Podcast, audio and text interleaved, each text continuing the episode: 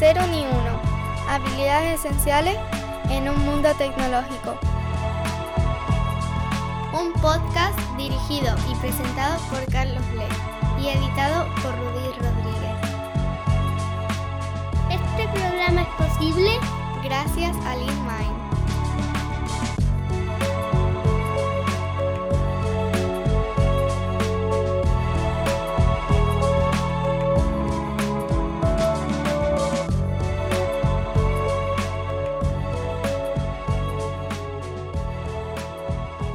Tengo el honor de conversar con Vanessa Díaz Concepción. Esta canaria, actualmente de 46 años, tiene formación como educadora infantil, docente de mayores para el empleo, tiene titulación como informadora y comercializadora turística y auxiliar de enfermería, y el año pasado ha terminado el ciclo de desarrollo de aplicaciones multiplataforma. Como verás a lo largo de la entrevista, o mejor escucharás, se ha dedicado a un montón de cosas. Es una constante apasionada del aprendizaje, las técnicas del estudio y la memorización. Es lectora persistente de publicaciones divulgativas sobre la psicología del aprendizaje, la neurociencia, la neuroeducación y la productividad. Es una mente inquieta, creativa y curiosa. Se encuentra siempre sumergida en la creación de contenido o herramientas que mejoren la calidad de vida personal y profesional de la comunidad. Su objetivo, al hacerse desarrolladora de software, es implementar aplicaciones educativas en diferentes dispositivos, así como webs y otras herramientas que ayuden a la sociedad. Su proyecto más importante a día de hoy es el método Vanidir para aprender las tablas de multiplicar de manera fácil y divertida con historias. Lo vas a escuchar durante esta entrevista, que ha salido su nuevo libro, también tiene una aplicación Android. En fin, eh, escuchar a Vanessa es fascinante, es inspirador, Creo que este episodio te va a encantar y vas a alucinar con toda la voluntad, la fuerza, la confianza y las ganas que le pone Vanessa. Vanessa, es un placer tenerte en el podcast. Muchas gracias por tu tiempo. Muchas gracias a ti, Carlos, por invitarme. Me gustaría que nos contaras un poco tu historia, ¿no? ¿Cómo es que con más de 40 años has terminado el ciclo de de desarrollo de aplicaciones web o el, o el de multiplataforma, no recuerdo los dos, ¿no? En multiplataforma, sí, me decanté por el de multiplataforma. Vale, terminaste ese, estás haciendo desarrollo desde ya desde antes de eso y aspirando a, a dedicarte al desarrollo de software, pero eh, además es que has publicado un libro del que hablaremos y has hecho muchas cosas en la vida, siempre estás aprendiendo. Cuéntanos un poco tu historia. Bueno, mi historia en cuanto al aprendizaje es bastante larga porque he estudiado bastantes cosas. Empecé por educación infantil, luego entré en auxiliar de enfermería y después pasé a turismo y ya por último he estudiado desarrollo de aplicaciones multiplataformas por culpa de, de mi proyecto educativo, que es a lo que se refiere el libro. ¿Y qué has ido haciendo ciclos? Sí, hasta los 21 más o menos. Bueno, los 21 terminé, 21, 22 años terminé información turística, es un ciclo superior. Lo hice aquí en la Isla del Hierro, que es donde vivo actualmente. Y, y bueno, después de eso sí estudié lo que anteriormente se llama formador de formadores, que es un, docencia para formación para el empleo. Y vinando mi currículum, ahora que lo estoy echando para buscar trabajo como programadora, pues me he fijado que cada tres años, he empezado que tres, cuatro años empiezo a estudiar algo, algo nuevo, como un ciclo que se repite. Pero si me proyecto de Vanidir, que es como se llama el libro, eh, llevo trabajando en eso como 10 años.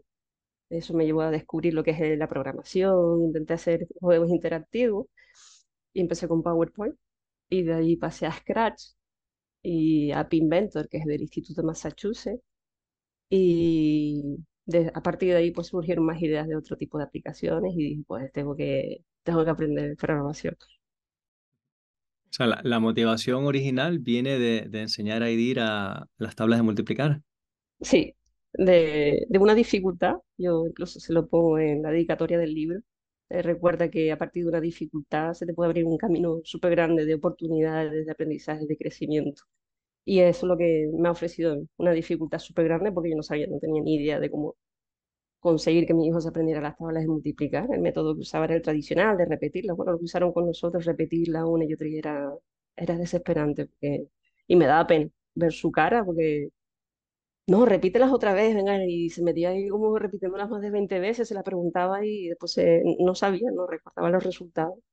Y, y yo ahí sí apliqué como mis truquitos que tenía de mnemotécnica. Yo estaba estudiando inglés en ese tiempo porque estaba trabajando como guía turística y estaba usando una técnica de memorización y ellos dormían y por la noche digo, pues si esto lo, lo pudiera aplicar para IBIS, para las tablas de multiplicar, y ahí empezaron el tema de las historias, de crearle, se las dibujaba, después hice la presentación PowerPoint, ya después me metí a hacerle, pues si esto lo pudiera publicar, y me metí, ah, voy a hacer actividades interactivas para, los, para los pibes, para publicarlo. Y ahí, ahí es donde, donde surgió. Surgió, surgió todo. Saber la, la frustración que tenía tu hijo te llevó a aprovechar el conocimiento que tú tenías de, como educadora, como creativa también, ¿no? Para decir, a vez de que se lo aprenda de memoria a lo bruto, así, sin nada más, vamos a empezar a utilizar historias, ¿no? Historias que, se, que pueda recordar. Sí, es una, se llama mnemotecnia, son, son, realmente son técnicas, utilizan los campeones mundiales de memorización. Y no sé si alguna vez has visto ellos son capaces de memorizar una serie de cartas, le muestras un montón de cartas y, te, dicen en qué orden están, te dice la que está eh, delante de una o anterior a la otra, y todo se hace a través de convertir los números en imágenes, porque el cerebro memoriza a través de imágenes. Cualquier cosa, un texto, lo que sea, nosotros lo convertimos en una imagen, una historia, y eso es lo que memorizamos. Es más fácil memorizar a los niños les es más fácil memorizar una historia, una película que son capaces de, de repetirte toda una película, pero es más complicado que, por, ejemplo, que se memoricen las tablas de multiplicar. Es demasiado abstracto. Memorizar números es que prácticamente nadie lo, lo consigue hacer, a no ser que lo conviertas en algo visible, mm, visualizable. Y viste que se te quedaban cortas las herramientas como PowerPoint o, otras de no code, y entonces eh, decidiste que querías tú ser capaz de, darle más potencia a aquello y empezaste a programar. ¿Y cómo, cómo empezaste a programar? Yo empecé en PowerPoint con los desencadenantes, que es casi lo que se llaman los triggers. pues, si apretabas aquí, dos segundos más tarde tenía que salir una cosa y después ponía un temporalizador, un temporalizador, después salía otro. Pero claro, yo quería poner un contador, quería poner un temporalizador, que saliera una alarma. Y entonces busqué, busqué por internet, estamos hablando de, de 2015, busqué por internet cómo hacer aplicaciones sin saber programar, cómo hacer eh, aplicaciones interactivas o presentaciones interactivas en internet. En ese tiempo yo no, mm, creo que ni existía Genial y no lo sé, pero no lo encontré, porque Genial te permite hacer ese tipo de cosas hasta cierto punto. Y encontré cómo hacer juegos sin saber programar, que era Scratch. Es una metodología con bloquitos, es, es bastante didáctico porque se utiliza para niños. Y eso no me gusta porque también le vi una idea comercial. Me gustaría poder comercializarlo en un futuro y eso era totalmente público, lo, lo creaba y todo el mundo lo podía descargar. Y encontré a Pinvento, que es el mismo sistema, por bloquitos, pero muchísimo más avanzado, trabajas con bases de datos y puedes hacer muchísimas más cosas. Ahí aprendí lo que es la lógica de programación y lo que es reutilizar ventanas, porque tenías un límite de ventanas. Si hacías una aplicación móvil, móvil solo podías hacer 10 ventanas, que es un montón ya, pero tenía que reutilizar el layout para que hacerlos visibles, invisibles, en caso de que apretaras un botón u otro.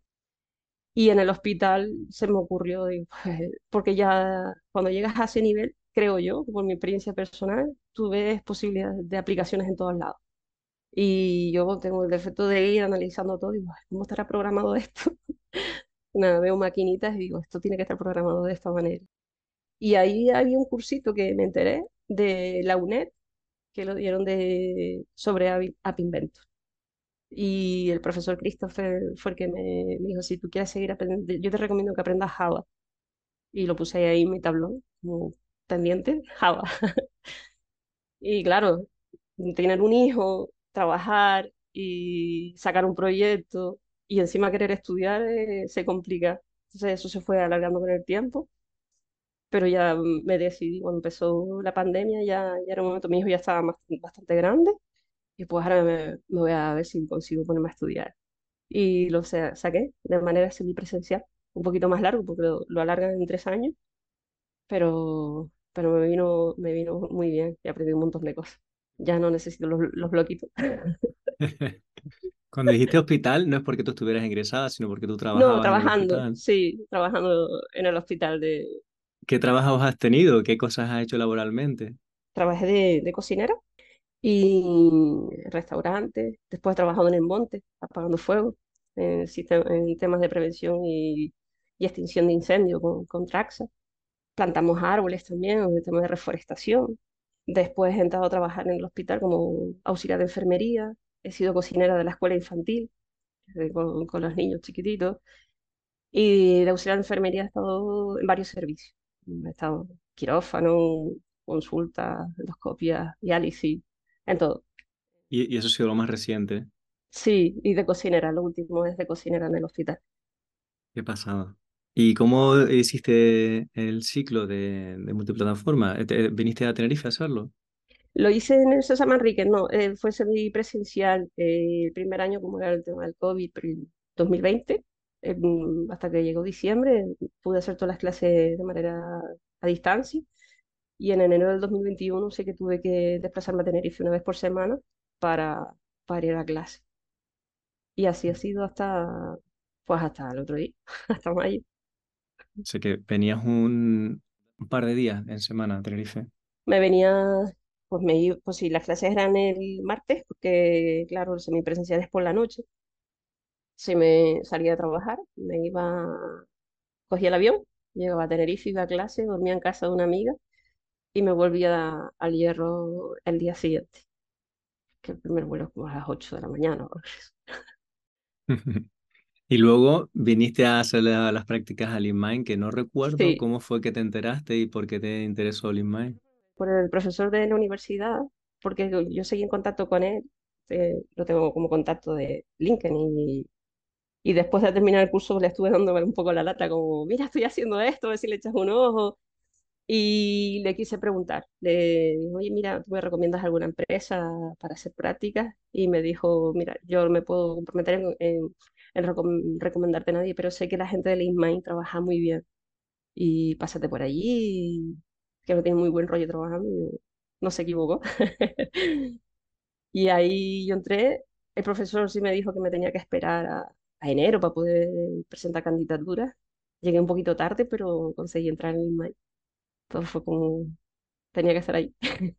Qué bueno, pues le damos las gracias a Christopher desde aquí por recomendarte. Y luego, eh, ¿cómo ha sido tu experiencia de trabajar con más compis de prácticas en ese periodo de, de, bueno, como parte de tus prácticas de empresa?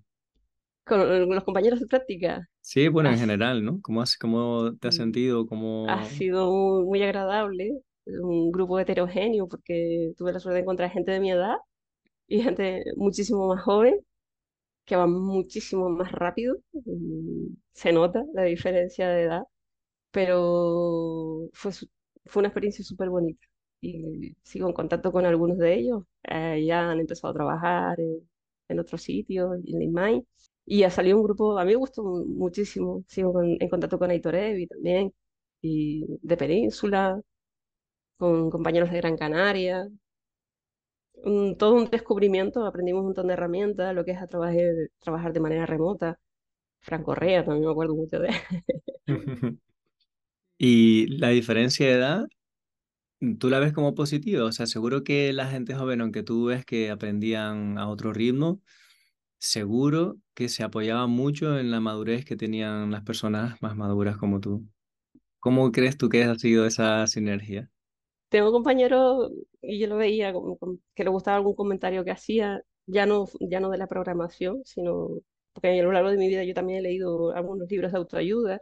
Mencioné Jorge Bucay, pues salían experiencias de, es que yo nunca he podido hacer eso, y, y entonces salió la historia del elefantito, que es una historia de Jorge Bucay, que, que nace amarrado a una estaca chiquitita, pero el elefante es súper pequeño pero no puede con esa estaca. Entonces el elefante lucha constantemente por levantarse hasta que asume que no puede, porque la estaca puede más que él. Pero claro, el elefante no es consciente que con el tiempo crece y el elefante se hace enorme y sigue amarrado una, una estaca, una estaca que en ese tiempo pues ya es ridícula, ¿no? Porque el elefante es enorme. Y alguien le pregunta, ¿y por qué el elefante no se, se escapa si la, la estaca está ahí y puede con él? Porque tiene totalmente asumido que la, que la estaca puede con él. no se ha dado cuenta que ha cambiado y no se ha dado cuenta que ha crecido. Entonces ahí sí se crean esos comentarios y se ha creado vínculos y he descubierto gente que gente joven que a la edad que yo tenía, eh, cuando yo tenía la misma edad que ellos, pues era igual, súper cariñoso, gente abierta, que te demuestran sentimientos, que te demuestran admiración o, estima y a esa gente le coges un montón de cariño. Es que me recuerda a mí.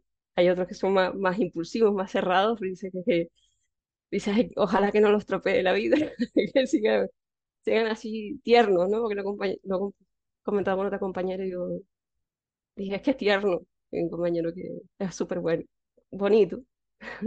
Claro, tú le, la madurez de las habilidades no técnicas es lo que tú le estabas aportando a ese equipo, que en realidad son más lentas de aprender, porque eso se cocina a fuego lento, mm, pues mucho más lento que aprender, pues yo qué sé, Java o JavaScript, ¿no?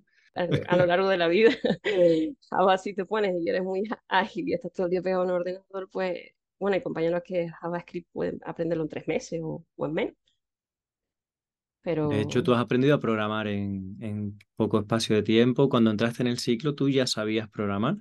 Lo que es la lógica, sí, lógica, pero el lenguaje no...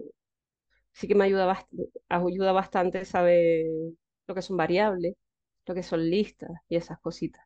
Pero el tema lo de programación orientada a objetos fue algo que me costó bastante. Lo que era una clase, los for, por ejemplo, sí, sí, los, los que son los bucles y eso sí es más fácil de entender. Te iba a comentar que la programación orientada a objetos, eh, mucha gente que se dedica profesionalmente en este sector tampoco las sabe usar, aunque usen Java. Bueno, yo tampoco puedo afirmar que la se usar 100%, pero, pero yo me defiendo. Algo he aprendido. Y a mí siempre me resulta muy difícil pensar en enseñarle programación a alguien que no sabe nada. No lo hago bien, porque me cuesta mucho ponerme a su nivel, porque hace muchos años que sé programación. Em, pero seguro que tú se lo sabrías explicar a, niños y niñas de, yo qué sé, de 8 o 10 años, ¿no? Em, ¿Te has planteado eso como a futuro? Sí, sí, es una, de hecho, una compañera de en cocina, una pinche que había estudiado programación hace muchos años, que es colombiana, y me dijo, Vane, pero aquí en el Hierro, ¿tú crees que tenga salida? Y digo, mira, si no tengo salida, pues me, pongo a dar clases de programación. Eh, me dedico a enseñar y es una alternativa. Es una alternativa y creo que es súper, es bonito. Y como es he empezado desde abajo, como los niños, pues yo creo que lo va a tener más fácil que cualquier persona que no conozca esas herramientas. Claro. Y no sé si has jugado un poco con, con ChatGPT y otras herramientas así de IA que te, que creas que puedan ayudar en la docencia? No, todavía no me, no me he puesto. Sí que lo, lo he visto usar a compañeros chat para Copilot para programar. Mi hijo me ha enseñado chat GPT, pero no sé. Algunas cosas sí he buscado. pero también por obligarme yo a, a, tener la habilidad de ir buscando cosas por ahí y de comerme coco. Yo creo que, como dicen algunos compañeros, mm, primero deberías de hacer, saber hacer cosas para asesorarte de lo que te está diciendo la, la inteligencia artificial, es verdad. Porque ejemplos de buscar cosas de historia, buscar, buscas Ligma y te da datos erróneos, fechas de, de, fundación, se equivoca en muchas fechas. Pero que va todo por ahí, mm, sí.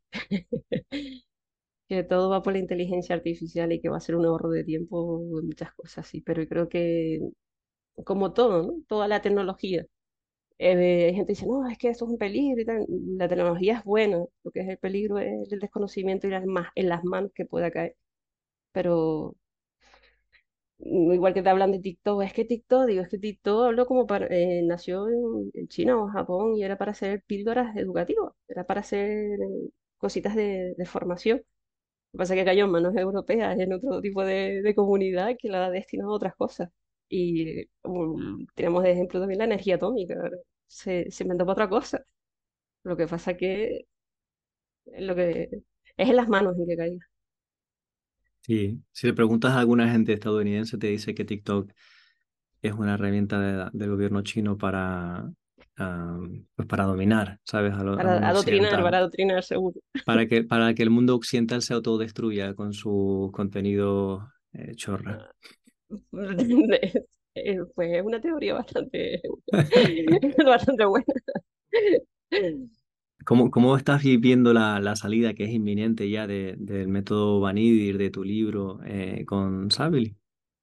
Ilusionadísimo, eh, bastante ilusionado. Ha sido, y ha sido en poco tiempo, la verdad, porque yo lo hice el año pasado, el libro, eh, autoeditado, pero ya que un año después, y que coincide casi que es un año después, que lo saqué con, con Sabili, una editorial que confía confía en mí, confía en el proyecto, en el producto, pues, pues está súper bien.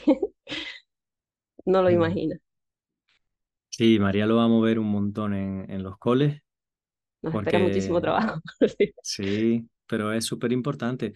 De hecho, sabes que ahora se dice también que con la IA el rol de la profesora va a ser más de que tú hablabas antes de acompañar a la gente joven en navegar sus emociones, sus experiencias, pero no tanto en contenido, porque el contenido ya con internet estaba, pero ahora encima con la inteligencia artificial eh, está más fácil todavía de conseguir. Sí, yo creo que el papel de los profesores es crear ese espíritu crítico de no creerte todo lo que te dice la IA y contrastarlo también. Y también tener habilidad. Pero el otro día me encontré con un profesor por la calle y me decía es que ya ni siquiera se está escribiendo con un bolígrafo. o cosa que en otros países mm, se está volviendo hacia atrás, diciendo, mira, que los niños vamos a volver a ser dictados, vamos a volver a, a escribir a mano, porque hay habilidades que se están, se están perdiendo. Pero sí, desde hace tiempo lo que es la educación va orientada a orientar a los alumnos, vale la redundancia, pero eh, está destinada a eso, a orientar. Es lo que yo he intentado hacer con mi hijo. Aquí tienes un montón de herramientas si es verdad que tú no te puedes llevar, no hagas solo una simple búsqueda, porque tú buscas información sobre algo en Internet, y es que Internet abierto, puede publi- publicar todo el mundo. Sea verdad, sea mentira, pero es libre. Entonces tú tienes que tener un poco de, de espíritu de, de, de contrastar todo eso y verificar, mirar quién te está informando y también ver un poco la malicia, qué interés hay detrás de, de eso que tú estás leyendo, de, de esa noticia, que es lo que te están intentando transmitir, porque hay diferentes maneras de dar una noticia, ¿no? Se puede manipular a la gente para el clickbait que Sí, le dicen ahora, ¿no? Para que vayas y cliques y, y se lo compartas, sí, ¿no? exactamente. ¿Cuál es, crees que son tu, cuál es la fuerza que te lleva a ti a estarte reinventando y buscando la progresión, el aprendizaje siempre constante? Yo creo que la curiosidad, mm, soy súper curiosa, porque me acuerdo de ir en casa de mis padres y que venía un carpintero a poner los muebles y yo estaba ahí pegada a ver cómo ponía los tornillos. Yo, yo creo que es eso, la curiosidad, como, ¿y esto cómo es? Y, y yo no me acuerdo un pelo en coger un taladro, empatar cable, hacer bricolaje, lo que sea. Es que le, le doy a todo. Pero yo creo que es eso, ¿no? La, la, curiosidad y, no sé, la autonomía. ¿no? La curiosidad te hace autónomo, que te fijas, ¿no? Yo voy a un bar, a lo mejor me fijo cómo hacen las cosas los camareros y yo me acuerdo también una vez de ir a un restaurante ver un pibe que eso fregaba los vasos y digo, qué máquina el tío, porque era una velocidad tremenda, jugaba y yo cuando iba a casa de, mi abuela, eran todo, era un fin de año y estaban todos mis tíos y tal, y digo, "Ah, voy a fregar los vasos como aquel. Y me ponía eh, y le imitaba, ¿no? Entonces, no sé, por imitación y por curiosidad y la inquietud también de, de intentar hacer las cosas como más efectivas cada rato. Igual un poco de perfeccionismo también. Es como el reto, ¿no? Eh, eso lo puedo hacer yo. Sí, es el pique. Ya lo he madurado, ya hay cosas, digo, no le voy a dedicar tiempo de mi vida a aprender eso, no.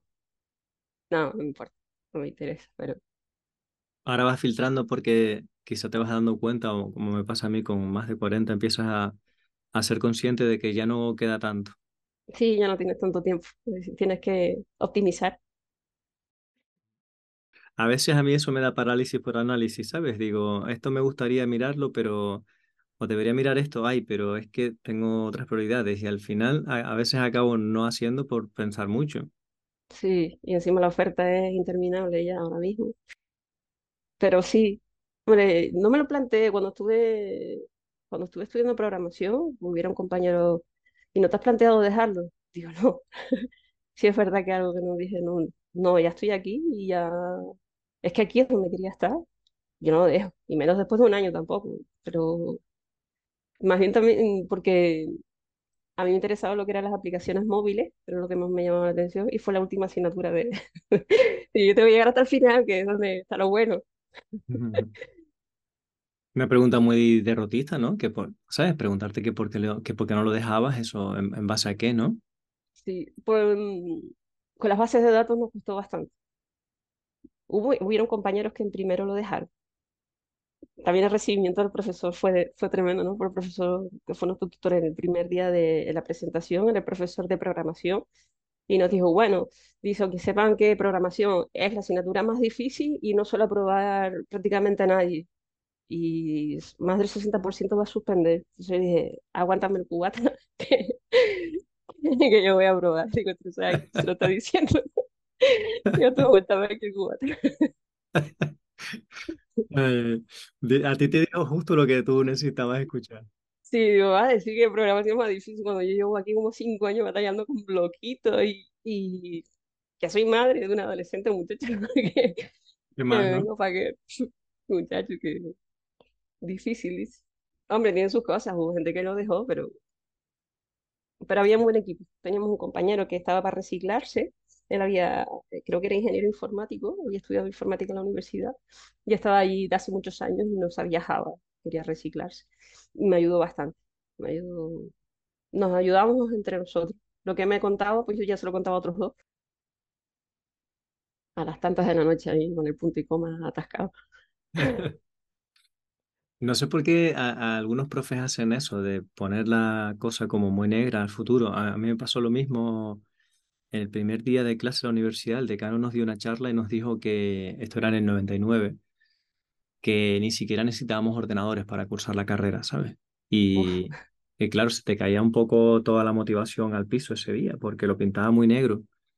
Bueno, de hecho, es verdad que los exámenes de programación se hacían todos con papel y bolígrafo, pero bueno, durante eh, eso era un poco sin sentido, pero el resto del tiempo usabas el ordenador, obviamente.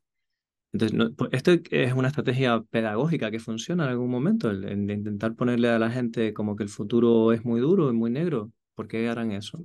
Pues no lo sé, pero alguien me comentó que era una estrategia para hacer criba, como para que alguien dejara de ir y quitarse un poco de alumnos de encima y tener menos que corregir, porque... menos trabajo, ¿no?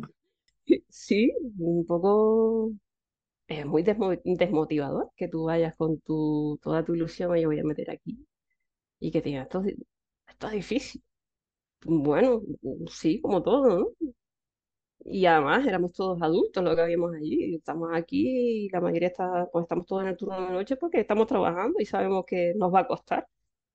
Esto nos va a costar muchísimo porque había que compaginarlo con el trabajo y gente con ya, cuando ya tienes una edad, las circunstancias familiares son diferentes como adolescente, si estás estudiando, tienes todo el tiempo del mundo. A lo mejor pues ya te ha tocado vivir en un piso y tienes que, preparar la comida, pero las cargas familiares ya cuando pasas los 40 o 50 es que tienes a tu madre enferma o tienes que o tienes un o tienes hijos. Y pero tuvimos, yo tuve compañeros que perdieron su padre durante el curso, al final del curso, pues otro que tuvo el perro enfermo, ¿sabes? son cosas que vive de manera diferente. Las, cargas, las cargas emocionales son distintas en, el circo. Eh, un profesor decir que es difícil, pues, pues, pues, vale, otra cosa más, ¿sabes? Otra raya para el tigre. Total, dice que hay una curva de la felicidad. Lo oído en varios sitios, ¿sabes? Que, ah, bueno, sí, lo decía Marcos Vázquez en un podcast y hay más artículos de que parece que los 40 o así es como una época más infeliz de la vida porque tenemos muchas cargas encima, un poco tiempo para nosotros. Entonces, como que la gente suele ser más feliz en la niñez y cuando se jubila, siempre cuando tenga salud o autonomía para moverse.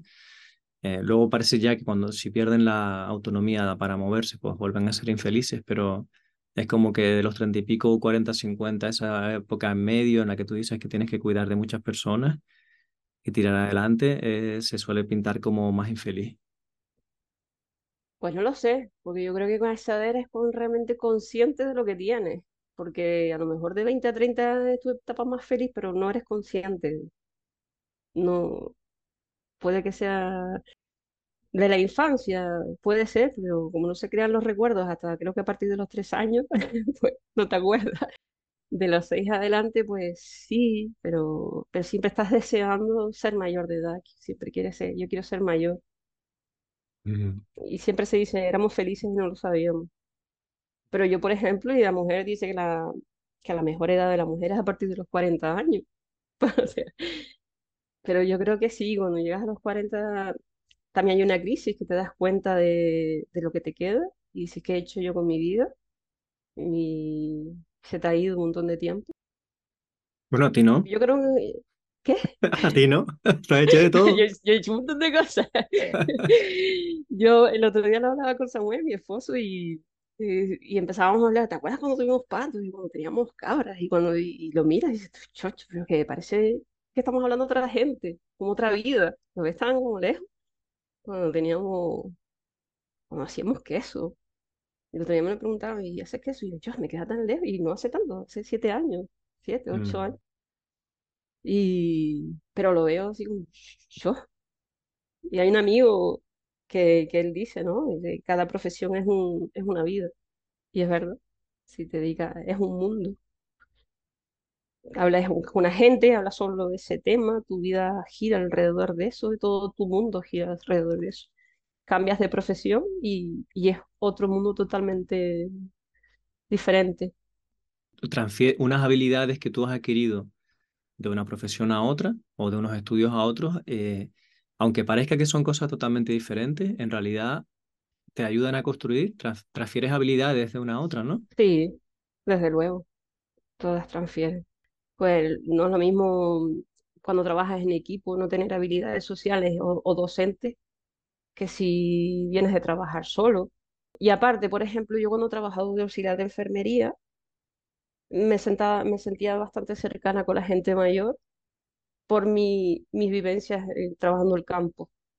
Y te crea un vínculo y de comodidad con el paciente. Pues dice, no, que yo iba a buscar mm, turnos y las cabras. Digo, yo tengo cabras. Y dice, no me digas. Y entonces te, te empieza a hablar de las cabras. Yo tenía cabras, iba a cortar hierba a tal sitio y cuando hacía el queso. Y entonces ya se genera una conversación en la que tú puedes participar. Y realmente eso, pues ahí te, ¿no? Y dices tú, que tendrá que ver criar cabras con auxiliar de enfermería? Pues está súper chachi. Yo cuando iba, cuando tenía los pacientes de, diálisis, con el permiso del médico, le, le llevaba fruta cosechada, higos, higos picos que los llaman en Tenerife, y higos de leche. Y para ellos era, era un manjar y era un regalo que poder comerlos allí. Tú valoras que te permite conectar con más gente, a ti lo que te mueve es la conexión con las personas y, y al tener eh, tantas habilidades conectadas más fácil con más variedad de gente. Sí, también el tema de lo que te digo, ¿no? Saber un poco de programación me ha ayudado a, que es un proyecto que tengo ahí en, medio, ¿no? De una aplicación para el hospital. Entonces eso, tener experiencia, como pues dices tú, como, como auxiliar de enfermería, claro, pero es que tengo la visión de auxiliar de enfermería, conozco este campo, sé dónde puede haber algún fallo y esto se podría mejorar. ¿Y cómo? Pues así, sí que no se puede saber de todo. Si te pones a aprender de todo, pues se te va la vida. Había, no sé quién era, decía era un mar de conocimiento, pero sin ninguna profundidad. Hmm. Lo importante es descubrir el mundo y conocer gente, gente relacionada en ese campo que te pueda, que te pueda ayudar y te pueda enriquecer.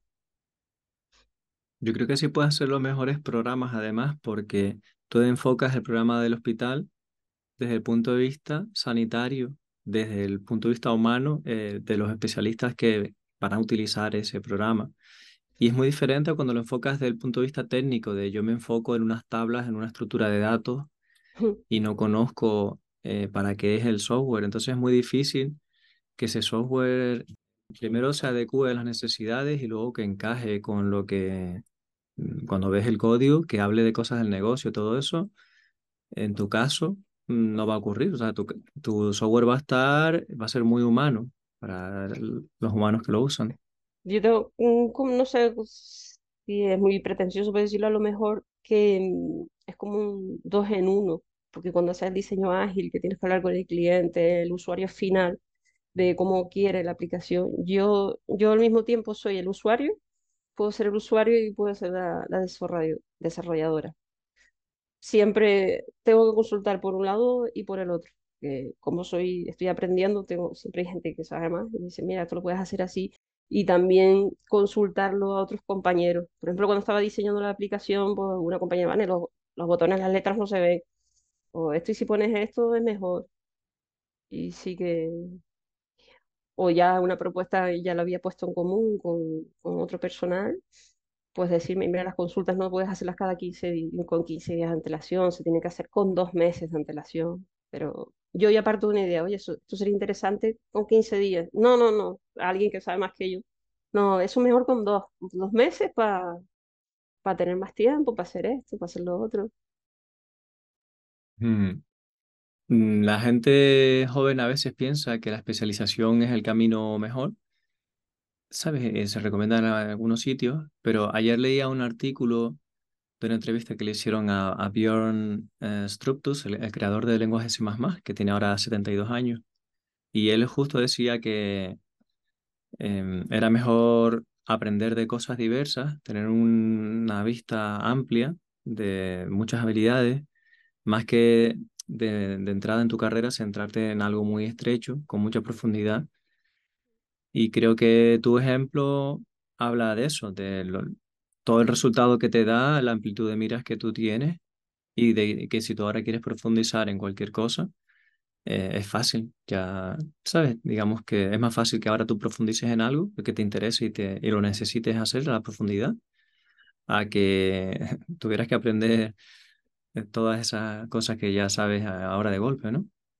Sí, eso y yo creo que me aporta más flexibilidad, porque yo ahora mismo me dice que tengo que aprender cualquier cosa, digo, pues venga, y pues si he podido aprender esto y he podido aprender lo otro, pues, pues se aprende. Mm, también es eso, es la política de, haber estado aprendiendo constantemente, pero puede que sí, no, no te puedo decir exactamente porque no, no, no es mi experiencia. Si estás muy especializado en algo, pues igual te da un poco de vértigo si cambiar de, de campo o de, de aprender algo nuevo. Hay un poco de efecto de Gollum, ¿sabes? Que la gente dice, vos, como hace un montón de este campo, este es mi tesoro, yo estoy aquí agarrado a esta piedra y de aquí no me mueve nadie. Y yo lo veo en alguna gente que son especialistas, por ejemplo, en una tecnología muy concreta. Y de hecho no suelen saber de otras tecnologías, sino de esa tecnología. Y mm. además si le premian, reconocen porque saben mucho de esa tecnología, entonces le resultaría muy doloroso que le sacases de ahí y le llevaras a otro stack tecnológico, ¿sabes? Sería como vos lo, lo matas. Sí, porque pasan de estar aquí arriba a estar súper abajo y me vas a meter a hacer otra cosa donde voy a empezar otra vez desde abajo. Y es, pues, también un poco de mezcla de lo que es la zona de confort, ¿no? Su zona de confort es esa. Y ahí está creciendo y está súper inflado. Si le cambias de sitio, va a ser uno más. Entonces, si es Gollum, pues va a tener un problema. Que va a ser uno más durante un tiempo, porque fíjate, tú vas mm, destacando en cada caso, en cada área. Al principio no, obviamente, pero Después tú progresas lo que quieres. Es mentalidad, de decir, o humildad también. Si, a ver, de esto no sé nada, necesito que me expliques, de preguntar. Y puede ser complicado para algunas personas y que son ya un referente en alguna, en algo, de bajar y tener que decir, oye, ¿me puedes explicar esto? Que, que no sé. Igual se hace un clic ahí en el cerebro que... cuál es tu, Sí, ¿cuál es, cuál es tu futuro? ¿Qué metas tienes ahora en mente? ¿Tienes este proyecto de software para hospital? ¿Qué, qué más proyectos tienes pensado?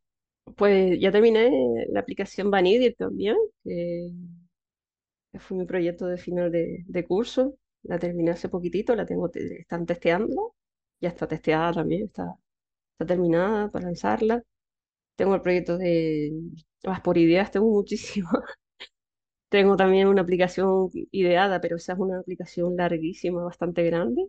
No, no me he puesto con ella porque también puedo pecar en eso de meterme en tres, cuatro proyectos al mismo tiempo y es como la multitarea, ¿no? Al final no, no avanzas en ninguno.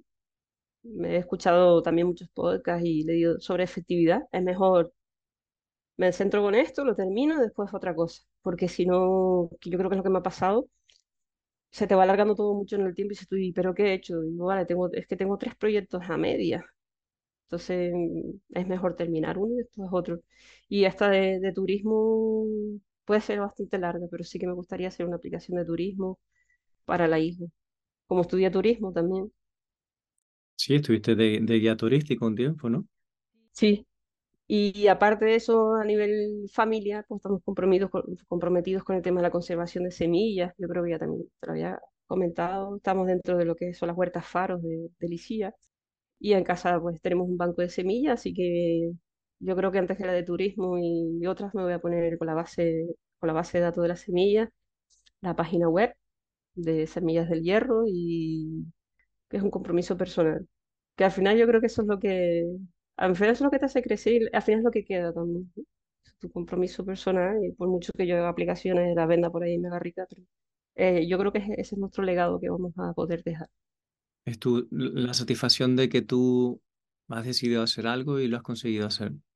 Sí, por satisfacción y mi satisfacción es lo de Vanity, las tablas de multiplicar, de, oye, yo, yo lo visualicé así, lo quiero así, quiero dedicarme a esto y que todo el mundo lo conozca y que todos los niños aprendan las tablas multiplicar, multiplicar con Vanity y quiero que sacar un libro, quiero sacar esto. Y ahí estoy cerca de, de, de conseguirlo, estoy, estoy muy cerca, ¿no? Y dices tú, ¿y, y ahora?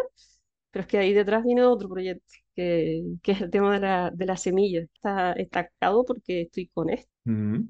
Este podcast lo escucha mucha gente que tiene niños que están aprendiendo a multiplicar. que compren el libro de Vanity, se meten en la página web y descubran el, el método, que hay gente que está súper encantada con, con este sistema. A todo el mundo que lo ve le gusta. Sí, por suerte no son todos familia mía y puedo decir que no, y sí tengo gente en México, por ejemplo, está Graciela de León, que tiene una escuela en, en Querétaro y ha decidido que ese es su método para la escuela. Se ha decantado y que no quiere otro.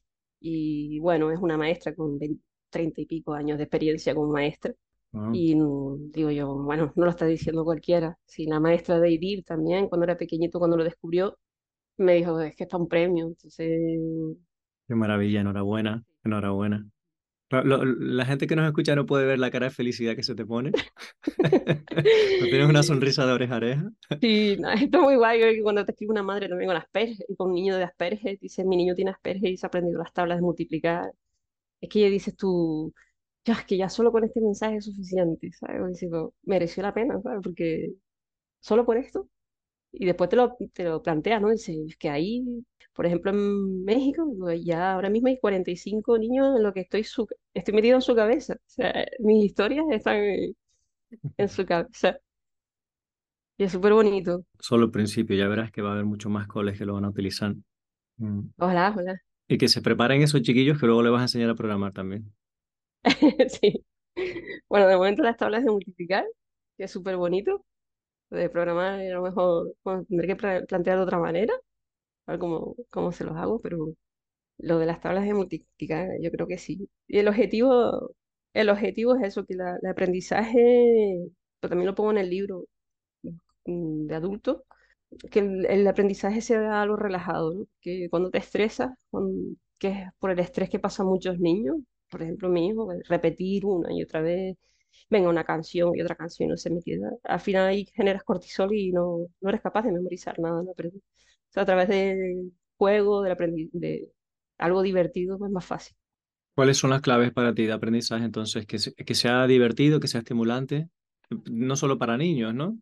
Tiene que haber juego, movimiento, se ha descubierto también que por, por neurociencia, ¿no? Neuroeducación te dice que, hombre, que se está exigiendo mucho que los niños estén quietos y los niños a una edad, bueno, los niños y uno, ¿no? Memoriza, está demostrado que tú memorizas mejor cuando te estás moviendo. Si estás caminando, memorizas más.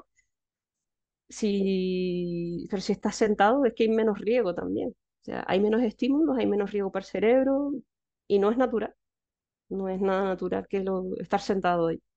Pero es lo que se, le, se les transmite, ¿no? Portarse bien es estar sentado y, sentado y callado. Esto no- nos lo dice mucho nuestra coach Rosa Alvira, hacer cosas en movimiento. Sí, es súper es súper importante. Y el contacto con la naturaleza también. Al final somos animalitos, ¿no? Es que somos animales, estamos hechos para eso, para caminar, estar al sol, ver insectos, bichos verdes, la luz del sol, no metido en un, en un cubículo. De todas maneras, todo ha, ha cambiado. Hay una chica que escribió un libro sobre la vitamina D y dice, es que somos el homo, el homo, en vez del homo sapiens, el homo, el homo caja, porque trabajamos en una caja, nos desplazamos en una caja, compramos en una caja, estamos siempre, y hay una deficiencia de vitamina D tremenda, hasta los animales, que no, ya no están en el sol, sino en cuadras, ¿no? Y necesitamos ese movimiento, ese movimiento y ese contacto con, con la luz, con el sol. ¿Qué consejo nos puedes dar para cuando hacemos los viernes de formación, ¿no? Que tú has estado ahí y tú sabes tanto de aprendizaje, ¿qué, ¿cómo podemos hacer maximizar el aprendizaje en nuestras formaciones? ¿Qué, qué podemos añadir o quitar? No sé.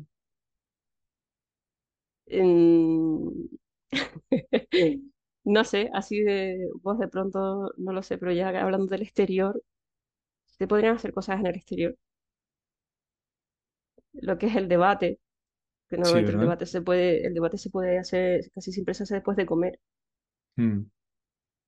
Se podría hacer en el exterior. Claro, irnos a algún jardín y hablar ahí sería mucho mejor que allí tenemos, por, por ahí tenemos un par de jardines cercanos. Sí. Habría que mm, analizarlo con el tema del sonido para la gente que se conecta online, pero yo también he visto gente que está en una reunión y está caminando por la calle. Mm. Sí, yo lo he hecho alguna, alguna vez lo hago, sí. El podcast no puedo porque... no, se oiría, se oye fatal. Para que pase un coche ahí tocando la pita, ¿no? Pero... Total. Bueno, Vanessa, pues la verdad es que yo estoy encantado de hablar contigo y yo te admiro, te felicito por lo que has conseguido, lo que estás consiguiendo. Em, a mí me motiva, me asombra positivamente. Digo, qué capacidad tiene Vanessa. Eh, de verdad que es fascinante y seguro que la gente que nos escucha también va a alucinar. Así que en las notas del episodio eh, pondremos info para que te puedan seguir, para que sigan ah, también Vanidir. Eh, y no sé si alguien quiere contactar contigo, pues que lo pueda hacer porque le preocupa la educación. Y no sé si hay alguna última cosa que tú quieres comentar antes de marchar. No, darte las gracias por la invitación, Carlos que es emocionante estar aquí después de haberte escuchado tanto tiempo desde el otro lado. Y nada, eso, muchas gracias. Pues, muchas gracias a ti y nada, un fuerte abrazo y nos, nos vemos pronto en Tenerife. Sí, nos vemos la semana que viene. chao. Chao, chao. LeanMind es la empresa que patrocina este podcast y también es la empresa en la que yo estoy orgulloso de trabajar. ¿Cómo podemos patrocinar el podcast? Pues porque afortunadamente tenemos unos clientes maravillosos. Trabajamos para empresas que tienen su propio departamento de desarrollo, personas que desarrollan su propio producto digital y que quieren subir de nivel. Nos llaman porque quieren subir la calidad del producto y a la vez capacitar a las personas e integrar parte de la cultura de ingeniería de XP, valores y principios en su día a día. Durante seis meses o a veces un año o incluso más, Varias personas de LeanMind se añaden a esos equipos de desarrollo para hacer un mix y que haya un intercambio. Trabajamos en su producto real, típicamente ayudándoles a recuperar el control del código legacy que se ha ido y no hay quien pueda, o para desarrollar también nuevas features con unos buenos estándares de calidad que hagan que ese código sea sostenible en el tiempo. En definitiva, quieren alcanzar objetivos de negocio diferenciadores y por eso nos llaman. Si trabajáis en desarrollo de producto, sois una empresa que cuida de las personas, que está buscando la mejora, que tiene retos a los que hacer frente, os va a encantar trabajar con LeanMind.